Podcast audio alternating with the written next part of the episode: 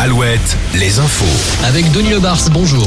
Bonjour Arnaud, bonjour à tous. Dans un instant, Alouette Sport, avec le maintien du FC Nantes et le billet européen décroché in extremis par le Stade Rennais.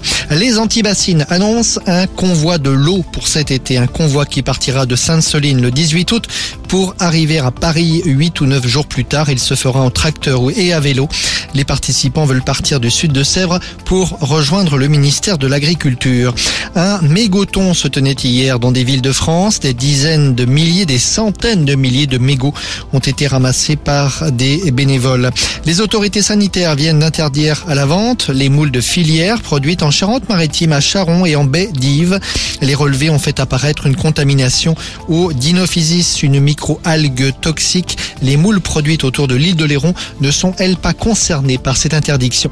Et puis le temps, pas de changement. Les conditions estivales, aujourd'hui encore, et visiblement, ça va durer comme ça toute la semaine.